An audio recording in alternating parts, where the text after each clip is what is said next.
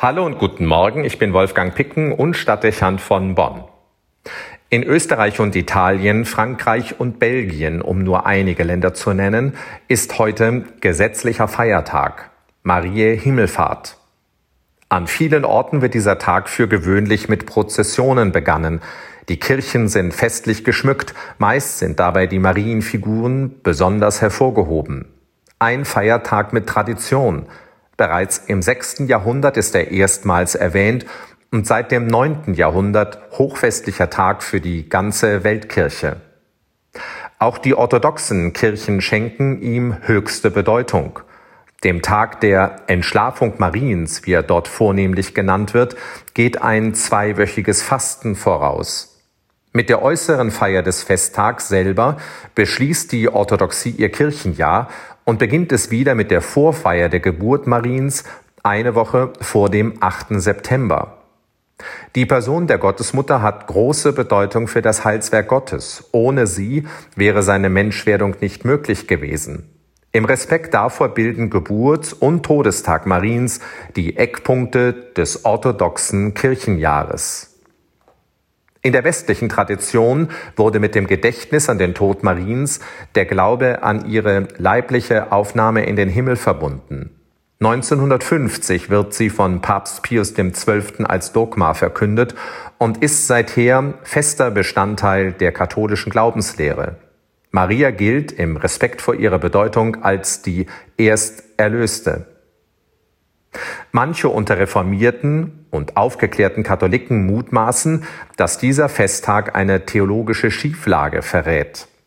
Ein Feiertag, der die Relevanz Mariens überbetont und Ausgangspunkt dafür ist, dass sie in der kirchlichen Tradition beinahe selbst zur Göttin hochstilisiert wurde. Das ist der Vorwurf. Manche bildlichen Darstellungen einer pompöse Züge tragenden Auffahrt Mariens in den Himmel und ihrer anschließenden Krönung zur Königin des Himmels scheinen das zu bestätigen. Auch gibt es Gebete und Anrufungen, die grenzwertig wirken. Aber die Lehrdokumente der Kirche geben das nicht her. Sehr bewusst wird im Unterschied zur Himmelfahrt Jesu von der Aufnahme Mariens in den Himmel gesprochen.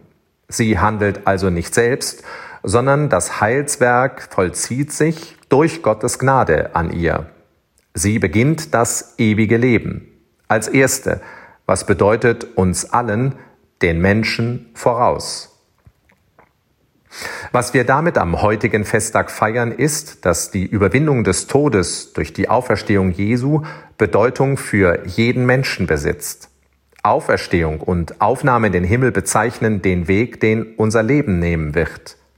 Es ist nicht allein das Privileg Jesu, den Tod hinter sich zu lassen und in die Weite und Freiheit der anderen Welt einzutreten.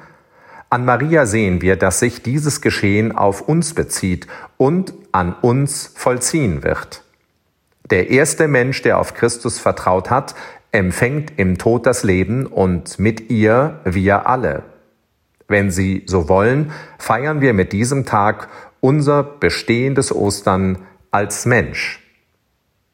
Die Darstellung der Himmelfahrt, wie sie auf vielen Gemälden zu sehen ist, Maria wird auf einer Wolke getragen, von Engeln begleitet und von einem himmlischen Lichtstrahl berührt in den Himmel gehoben, muss nicht unbedingt das Bild sein, das wir an diesem Festtag in den Blick nehmen und besonders mögen. Manche mag es zu irreal und kitschig, vielleicht auch irritierend erscheinen. Es gibt ein anderes Motiv, das die orthodoxe Ikonographie hervorgebracht hat und das man in unseren Kirchen seltener findet. Mir sagt es besonders zu. Auf ihm sieht man die Gottesmutter auf dem Sterbebett liegen und von den Aposteln umgeben. In der Mitte des Bildes steht hinter der sterbenden Maria Christus, der ein Kind auf seinen Armen zu tragen scheint. Es sieht aus wie eine Mariendarstellung, bei der die Mutter das Kind auf den Armen hält. Jetzt ist es Jesus, der im Augenblick des Todes die Seele seiner Mutter aufnimmt und in die andere Wirklichkeit trägt. Die Fürsorge der Mutter für das Kind wandelt sich in die Fürsorge Jesu für seine Mutter. Ein wundervolles, anrührendes und wie ich finde, tröstliches Motiv. Vielleicht sogar noch eindringlicher als die uns vertrauten Bilder der Himmelfahrt, weil es zugewandter, fast zärtlich wirkt. Maria steht dabei, wie immer, stellvertretend für uns Menschen. Was dieses Motiv zeigt, bezeichnet die Wirklichkeit, wenn unser Leben zu Ende geht. Kein Anlass von Traurigkeit, sondern der Moment, wo alle menschliche Sehnsucht in Erfüllung geht. Marie Himmelfahrt bietet Gelegenheit, dieses Geheimnis unseres Lebens zu meditieren, Jahr für Jahr, damit wir, wenn für uns der Moment gekommen sein wird, ohne größere Angst loslassen und uns der Liebe Gottes übergeben können. Wenn wir entschlafen, werden wir wie Maria aufgenommen, von Gottes Händen gehalten und in das andere Leben getragen. Wenn das kein Grund zum Feiern ist. Wolfgang Picken für den Podcast Spitzen aus Kirche und Politik.